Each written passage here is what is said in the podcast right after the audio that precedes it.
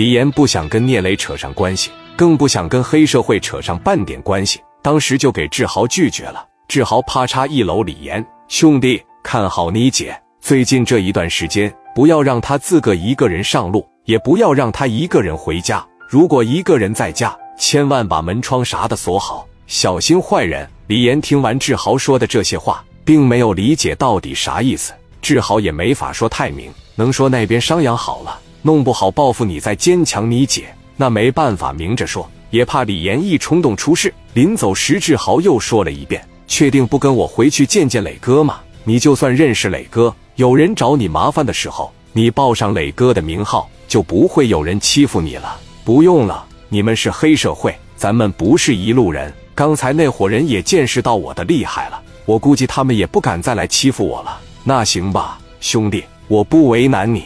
至于以后咱们是不是朋友，是不是一路人，先别着急下定论。这是我的名片，你收好。有任何事都可以打给我，或者也可以上公司找我。李岩拿着志豪的名片，虽然他现在还不知道这张名片对于他来说意味着什么，但是最起码没有随意的扔垃圾桶。志豪这边。拎着十斤羊肉回公司了。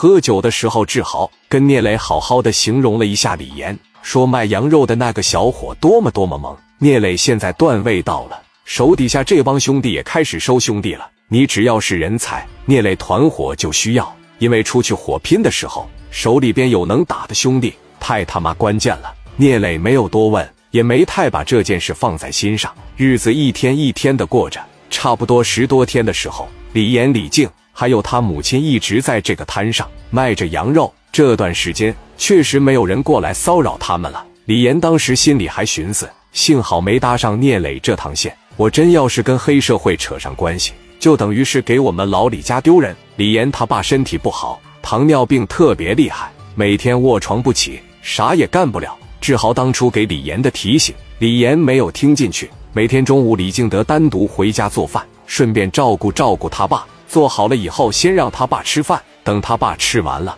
李静把饭菜拿到市场，娘仨在一块吃。这一晃过十多天，被李岩砍的这小子出院了。出院以后，头一件事就骂娘了：“靠，老子混了这些年社会，让个他妈个卖羊肉的给我剁了，这他妈能行吗？我咽不下这口气，给我研究研究，看看他那个摊上是不是还是那娘仨。要是的话。”我他妈当场把那女的给办了！这小子身边有个狗头军师，当时直接就说了：“海哥啊，办这个事还用上摊上去吗？”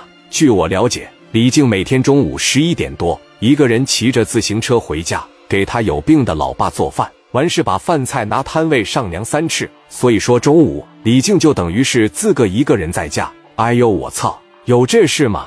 那太好了，海哥，你什么时候心情好了，咱就动手。我今天就挺有心情的，你这么的去给我蹲点去。只要李静一回去，你就给我打电话，争取他前脚一进屋，我后脚就关门。行，海哥，没问题。说完，这小子起身就走了。眼瞅着来到了中午十一点的时候，李静自个一个人骑着自行车奔着家里边就来了。来到家门口，拿着钥匙一开门，说了一句：“爸，我回来了。”紧接着一转身，啪的给门就关上了。但是他可没锁。这大白天的，老百姓防范意识哪有那么强？也没有想到李大海能这么干。李静前脚刚一进屋，他爹在床上瘫着，说了一句：“姑娘回来了。”李静来到厨房，一个人开始忙活上了。这时候，狗头军师把电话打给李大海了：“喂，海哥，赶紧来吧，